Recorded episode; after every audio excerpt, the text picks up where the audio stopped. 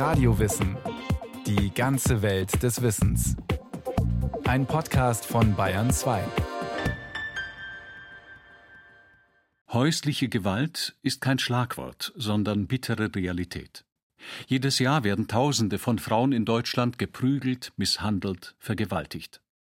Frauenhäuser bieten ihnen und ihren Kindern eine sichere Zuflucht. Das Frauenhaus. Geschichte eines Schutzraums.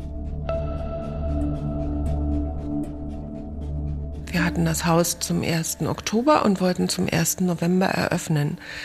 Es war aber so, dass wir die Tür aufmachten und die ersten Frauen kamen. Das Haus war nicht eingerichtet, wir hatten kein Telefon, wir hatten eigentlich noch gar nichts und die Frauen standen vor der Tür.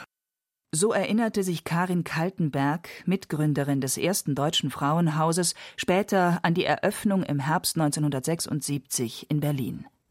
Eine alte Villa im noblen Grunewald bot nun misshandelten Frauen einen Zufluchtsort. Zwei Jahre lang hatte eine kleine Gruppe aus der Frauenbewegung, Soziologinnen, Psychologinnen, Sozialarbeiterinnen, eine Rechtsanwältin, dafür gekämpft. Eine der ersten Frauen, die kam, die hatte tatsächlich in Westdeutschland auf dem gepackten Koffer gesessen und gewartet, dass ein Haus eröffnet, ein Frauenhaus, wo sie sich sicher fühlen kann. Und als sie davon gehört hat, ist sie in den Zug gestiegen und ist losgefahren und stand bei uns vor der Tür. Das Frauenhaus war schnell überfüllt. Rund 50 Frauen und ihre Kinder drängten sich in 15 Zimmern. Keine sollte weggeschickt werden. Im ersten Vierteljahr fanden hier etwa 200 Frauen und 300 Kinder Unterkunft. Manche standen mitten in der Nacht vor der Tür, andere kamen aus dem Krankenhaus. Die Frauen waren geschlagen, getreten, gewürgt worden, die Treppe hinuntergestoßen, verbrannt, verbrüht, vergewaltigt. Ihre Ehemänner oder Freunde hatten sie mit der Hundeleine verprügelt, ihnen Zähne ausgeschlagen und Knochen gebrochen, sie eingesperrt, bedroht. Sie hatten die Kinder misshandelt, das Baby aus dem Fenster gehalten. Weil sie eifersüchtig waren, Ärger am Arbeitsplatz hatten, das Essen nicht schmeckte, das Kind schrie. Weil die Adresse des Frauenhauses bekannt geworden war, versuchten immer wieder Männer, ihre Frauen zurückzuholen, mit rosigen Versprechungen oder mit Gewalt. Wie Karin Kaltenberg gehörte auch Johanna Kotz zu den Gründerinnen des Berliner Frauenhauses. Es hat sehr schlimme Fälle gegeben, also bis hin zu Mordversuchen in der Umgebung des Frauenhauses. Die Frauen wurden abgefangen, das Frauenhaus wurde mehrfach mit Brandsätzen angezündet und es war eine richtig gefährliche Situation und ich fand es auch dann schrecklich, dass wir diese Sicherheitsmaßnahmen also nicht nur Fenster, Türen, Zäune, sondern auch eben Lichtschranken und all diese Geschichten ganz ernst nehmen mussten. Fast gleichzeitig mit dem Berliner Frauenhaus wurde auch eins in Köln eröffnet. Studentinnen der Sozialpädagogik aus einem Seminar der Dozentin Maria Mies hatten die Initiative ergriffen. Als sie bei der Stadt Unterstützung suchten, beschied man ihnen, dass es in Köln keine geschlagenen Frauen gäbe. Daraufhin stellten sie sich an einem Samstag in die Innenstadt und sammelten Unterschriften. Sie bekamen 2000. Das Frauenhaus mussten sie dennoch mit Spenden finanzieren. Kurz danach öffnete in Bielefeld ein Frauenhaus die Tür. Eine Welle von Gründungen rollte an. Vorbilder fanden die ersten deutschen Frauenhäuser in Großbritannien und den Niederlanden. Der Impuls war aus London gekommen. Dort hatte sich 1971 ein von Aaron Pitsey gegründeter Stadtteiltreff für Frauen unversehens in eine Notunterkunft für misshandelte Ehefrauen verwandelt. Daraufhin richtete Aaron Pitsey das erste Frauenhaus ein, dem sehr schnell Dutzende in anderen Städten folgten. Eine Bewegung war entstanden, die auch auf die Vereinigten Staaten, Kanada, Australien und Skandinavien übersprang.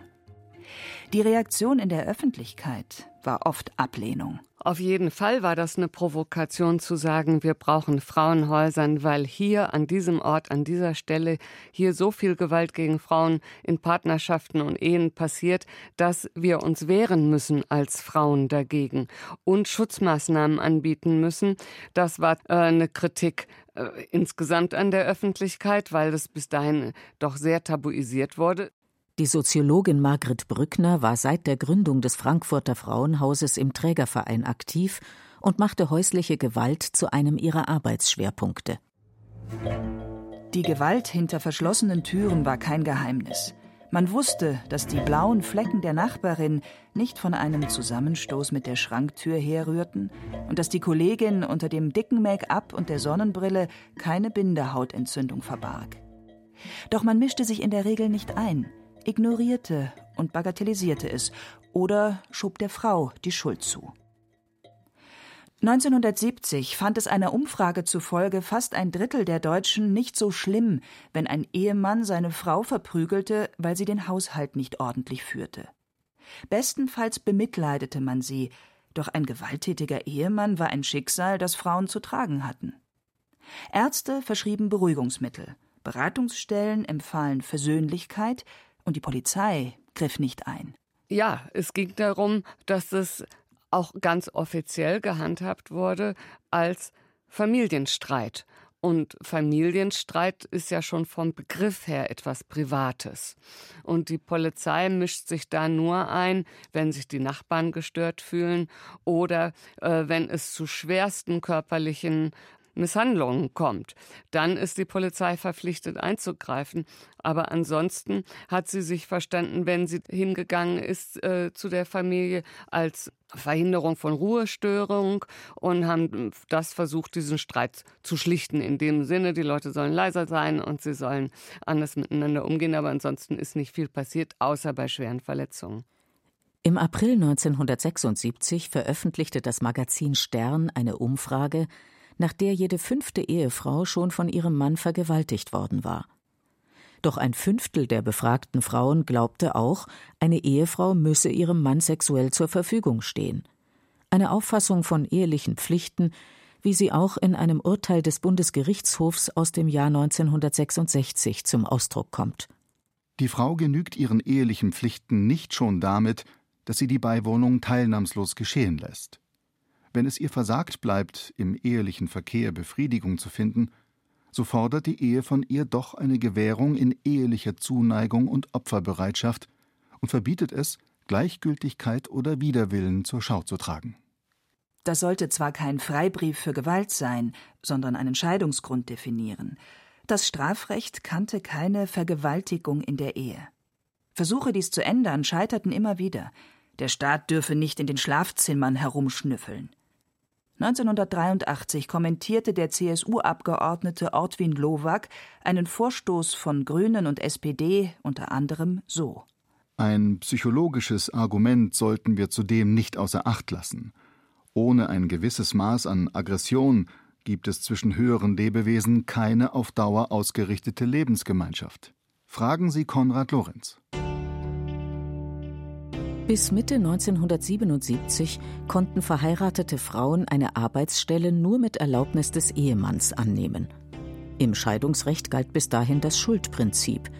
Wer den Ehegatten grundlos verließ, galt als der schuldige Teil und hatte keinen Unterhaltsanspruch. In der Praxis wurden aber Misshandlungen seitens des Ehemanns oft nicht als Grund akzeptiert. Die Frauen mussten fürchten, das Sorgerecht für ihre Kinder zu verlieren. Frauen, die nicht genug eigenes Geld hatten und niemanden, der sie aufnehmen konnte, blieb als Ausweg nur das Obdachlosenasyl und für die Kinder das Heim. So waren viele Frauen in einer gewalttätigen Beziehung ausweglos gefangen. Und äh, dieser Skandal ist sehr sichtbar geworden durch die Frauenhäuser. Das Private ist politisch. Dieser Slogan der Frauenbewegung galt besonders für das Thema Gewalt. In Selbsterfahrungsgruppen sprachen Frauen über persönliche Erfahrungen, auch mit Vergewaltigung und Gewalt in der Familie und in Paarbeziehungen. Ja, ich glaube, zunächst einmal waren die Frauen selbst erstaunt, dass sie nicht die einzigen waren, sondern viele Frauen, weil es ja so tabuisiert war, haben gedacht, ich bin die Einzige, die betroffen ist, der das passiert. Und von daher war auch das Erstaunen unter den Frauen groß, wie verbreitet diese Gewalterfahrung ist die Feministinnen betrachteten diese Gewalt nicht mehr als privates Unglück, sondern als den extremen Ausdruck gesellschaftlicher Machtverhältnisse, als die Spitze eines Eisbergs. Das vordringliche Interesse ist Veränderung von Gewaltstrukturen, Aufhebung von Gewaltstrukturen, unter denen Frauen in allen Bereichen unserer Gesellschaft leiden, aber auch am Problem der manifesten, direkten, privaten Gewalt der Ehemänner oder der Männer gegen die Frauen wird diese strukturelle Gewalt besonders sichtbar, besonders deutlich. Erklärte die Soziologin Maria Mies 1978. Die Gründerinnen der Frauenhäuser hatten zwei Ziele misshandelten Frauen eine Zuflucht und praktische Hilfe anzubieten und die verleugnete Gewalt sichtbar zu machen, das Tabu zu brechen und die Verhältnisse zu verändern. Es sollte nicht darum gehen, das Land flächendeckend mit Frauenhäusern zu überziehen, sondern eine Gesellschaft zu schaffen, in der sie nicht mehr gebraucht werden. Aber in der Öffentlichkeit dominierte natürlich die Anti-Haltung gegen Frauenhäuser und gegen die zweite Frauenbewegung insgesamt und gegen die wild gewordenen autonomen Frauen mit ihren Aktionen in der Öffentlichkeit. Eine Reporterin der Bild-Zeitung schlich sich als angeblich hilfesuchende Frau ins Berliner Frauenhaus ein. Ihr Artikel malte das haarsträubende Bild eines völlig verdreckten Hauses, in dem Frauen teils stumpfsinnig auf die Tischplatte starren, teils sich keifend um den Abwasch zanken. Ein Berliner Blatt mokierte sich prompt über die emanzipationsbewusste Damenriege, die mit ihrer unausgegorenen Idee nur Steuergelder verschwende.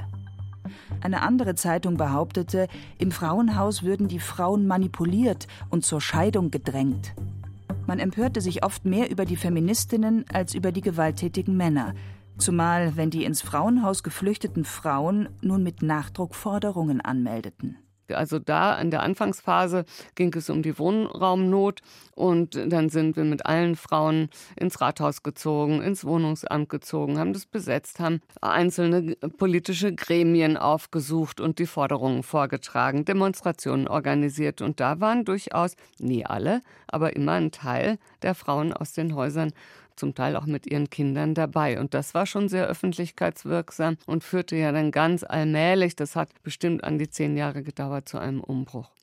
Dass die Frauen sich selbst engagieren und auch politisch aktiv werden würden, um ihre Interessen zu vertreten, war die Hoffnung der Frauenhausgründerinnen. Ja, das war total aufregend, weil wir ja auch kein Konzept hatten. Also wir waren halt engagiert, wir waren idealistisch, wir waren voller Mitgefühl für die Frauen und wir hatten halt den Anspruch, dass wir Frauen solidarisch mit den Frauen zusammentreffen, die zu uns kommen, dass es da keine Hierarchien geben soll, dass wir von Frau zu Frau miteinander sprechen und nicht Psychologin und Ratsuchende, sondern wirklich von Frau zu Frau. Und das war unser gesamtes Konzept. Erzählte Karin Kaltenberg später über den Optimismus der Berliner Initiative. Die Frauenhäuser sollten keine Heime sein, in denen hilfsbedürftige Opfer von alternativen Sozialarbeiterinnen wieder funktionsfähig gemacht würden. Denn der Ausgangspunkt war, alle Frauen sind betroffen von Gewalt, von männlicher Gewalt, entweder direkt und unmittelbar oder indirekt strukturell. Von daher spielte die gemeinsame Betroffenheit und das Gefühl, wir haben ein gemeinsames Problem, was wir lesen müssen. Wir stehen nur im Moment an etwas anderen Stellen. Die einen, die mehr helfen können, weil sie im Moment nicht unmittelbar betroffen sind und die anderen, die mehr Hilfe brauchen, weil sie im Moment betroffen sind. Das war die Differenzierung. Aber sonst gab es keine. Das war die Idee. So erklärt Margret Brückner das Konzept der Hilfe zur Selbsthilfe in den Frauenhäusern. Die zufluchtsuchenden Frauen sollten das Haus gemeinsam verwalten, ihre Probleme selbstständig lösen und aus eigener Kraft die ersten Schritte in ein neues Leben machen. Die Mitarbeiterinnen sollten nur unterstützend und vermittelnd den Rahmen dafür bieten. Das war, denke ich, ein großer Irrtum, mit dem die Häuser gegründet wurden. Vor allem die allerersten. Hinterher wusste man, dass es so nicht gehen kann. Die hilfesuchenden Frauen kamen aus extremen Situationen ins Frauenhaus nicht selten mit Kindern, frischen Verletzungen und nichts als ein paar Habseligkeiten in einer Plastiktüte.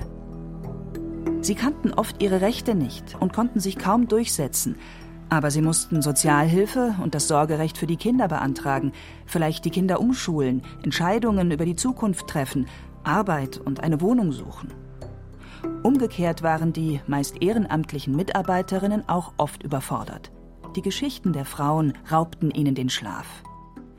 Auch die Kinder brauchten oft intensive Betreuung so dass es dann zuerst vor allen Dingen im Bereich Kinderarbeit angestellte Erzieherinnen und Mitarbeiterinnen gab und die waren dann länger im Haus, so dass die sehr viel mehr mitgestaltet haben. Das bedeutete aber auch, dass ein viel größeres Budget nötig war. Die Initiatorinnen des ersten Berliner Frauenhauses hatten durchgesetzt, dass ihr Haus vom Berliner Senat finanziert wurde. Das Budget reichte für die Miete und mehrere Personalstellen. Doch das war die Ausnahme. 1982 gab es in der Bundesrepublik fast 70 feministische, sogenannte autonome Frauenhäuser, von kleinen, eigenständigen Vereinen getragen. Ihre Finanzierung war durchweg prekär und auf Spenden angewiesen. Um öffentliche Zuschüsse musste oft jahrelang gekämpft werden. Nicht selten nahmen die Mitglieder der Frauenhausinitiativen Hilfesuchende in ihren eigenen Wohnungen auf, bis ein Haus gemietet werden konnte. Oder sie besetzten kurzerhand ein Haus, was dann manchmal geduldet wurde. Da der Bedarf aber kaum noch zu leugnen war, hatten auch die Wohlfahrtsverbände begonnen, Frauenhäuser einzurichten. Zum Teil wurden die etablierten Verbände bevorzugt. Die hatten natürlich sehr viel besseren Zugang zu öffentlichen Mitteln. Die waren das gewohnt, Anträge zu stellen. Die waren etablierte Organisationen, die anerkannt waren und haben zum Teil auch dann das Rennen gewonnen. Das Verhältnis zwischen beiden Gruppen von Frauenhäusern war gespannt. Nicht nur aufgrund der Konkurrenz um die Geldtöpfe. Auch mit ihrer Arbeitsweise grenzten sie sich voneinander ab obwohl der Unterschied tatsächlich oft gar nicht groß war. Von den inhaltlichen Konzepten her kann man sagen, gab es als Antipode zu den autonomen Frauenhäusern die sogenannten äh, Gegenhäuser. Das war aber eine relativ kleine Gruppe, die ganz explizit familienbezogen arbeiten wollte, mit dem Ansatz, dass die Familie zusammengehört und wie wichtig es ist, dass die Familie zusammen bleibt, sprich, dass die Frau zurückgeht und dazu motiviert wird. Das hat sich sehr schnell als ein Ansatz erwiesen, der nicht praktikabel war, weil die Frauen das nicht massenhaft gemacht haben. Sodass dieser Ansatz relativ bald auch von diesen Häusern aufgegeben wurde. In einem Interview erläuterte 1978 eine Sozialarbeiterin aus einem von der Stadt Frankfurt getragenen Frauenhaus ihre Ziele und Probleme, die nicht anders waren als die der autonomen Häuser. Dann erklärte sie, worin der Unterschied zwischen dieser städtischen Einrichtung und denen der Frauenbewegung bestehe. Sie hätten keine männerfeindliche Haltung. Sie bezögen die gewalttätigen Ehemänner in ihre Arbeit mit ein und hätten auch männliche Mitarbeiter. Doch Männer im Frauenhaus waren die Ausnahme und ein Modell, das sich nicht bewährte. Die Unterschiede verwischten sich weiter, als auch in den autonomen Häusern bezahlte Fachkräfte arbeiteten, und in denen der Verbände feministisch orientierte Mitarbeiterinnen die Konzepte prägten, manchmal Studentinnen von Margret Brückner und anderen Soziologinnen aus der feministischen Gründungsphase. Ich weiß es hier in Hessen, in einer ganzen Reihe größeren Städte, da wo es mehrere Frauenhäuser gibt, dass es klar ist, man informiert sich gegenseitig, äh, ob Plätze frei sind und äh, sagt das den Frauen weiter. Also da gibt es auf dieser Ebene äh, eigentlich eine gute Kooperation, auch zwischen den beiden Dachverbänden heute, dem der autonomen Frauenhäuser und dem der verbandlichen Frauenhäuser. Auch da war wieder sehr umstritten, wer kriegt das Geld für diese äh, Organisation der Bundesebene. Ebene. Und das waren wieder die verbandlichen Häuser, nicht die autonomen Häuser. Nach der Wende wurden zahlreiche Frauenhäuser auch in den neuen Bundesländern gegründet. Etliche davon mussten aus Geldnot wieder schließen. 2017 gab es in Deutschland rund 360 Frauenhäuser, etwa ein Drittel davon autonom. Auf staatlicher Ebene ist viel unternommen worden, um häusliche Gewalt zu bekämpfen. Studien und Aktionsprogramme, Präventionskampagnen und Sonderdezernate bei Staatsanwaltschaft und Polizei, Arbeitskreise und Beratungsangebote. Seit 1997 ist die Vergewaltigung durch den Ehemann auch strafrechtlich eine Vergewaltigung. Seit 2002 gibt es das Gewaltschutzgesetz und in Verbindung damit die polizeiliche Wegweisung für Gewalttäter. Das Prinzip ist, der Schläger geht, die Geschlagene bleibt. Die damalige Bundesjustizministerin Hertha Däubler-Gmelin erläuterte, was das Gesetz ermöglichen soll. dass der Schläger die Wohnung nicht mehr betreten darf und darüber hinaus ebenfalls durch Gericht auch im Wege einer Eilanordnung zu erreichen, dass zum Beispiel der Schläger sich der Frau nicht mehr nähern darf, auch äh, im Hausflur nicht, auch auf der Straße nicht, auch auf dem Weg zur Arbeitsstelle nicht, auch bei der Arbeit nicht. Übrigens die Kinder, äh, da wäre das dann ganz gleich, auch nicht auf dem Weg zur Schule oder in der Schule. Ich glaube, dass das Gewaltschutzgesetz sehr viel verändert hat. Das Gesetz schützt die Frauen allerdings nur, wenn sich die Gewalttäter an die Verbote halten. Aber es gibt natürlich durchaus auch Männer, die, wenn sie merken, dass der Staat eingreift, dass äh, die dann ablassen von den Frauen, die gibt es. Aber nicht alle, denn die Trennungssituation ist, wie wir ja heute wissen, die gefährlichste Situation in dem ganzen Gewaltgeschehen. Heute überzieht ein Netz von Frauenhäusern das Land. Doch es sind nicht genug, denn das Ziel, die häusliche Gewalt zu beseitigen, ist kaum näher gerückt. Sie ist die am häufigsten auftretende Form von Gewalt und sie kommt in allen Schichten vor. Nach einer Studie, die 2003 für das Bundesfamilienministerium an der Universität Bielefeld durchgeführt wurde, hat jede vierte Frau in Deutschland Gewalt durch Beziehungspartner erlebt. Frauenhäuser sind eine Zuflucht in akuter Not für diejenigen, die keinen anderen Ausweg haben. Rund 40.000 Frauen und Kinder im Jahr finden hier Schutz, aber Tausende müssen abgewiesen werden, weil die Frauenhäuser überfüllt sind. Teilweise werden mehr weggeschickt, als aufgenommen werden können. Und immer wieder sind Frauenhäuser von der Schließung bedroht. Aber jedes Frauenhaus wird gebraucht.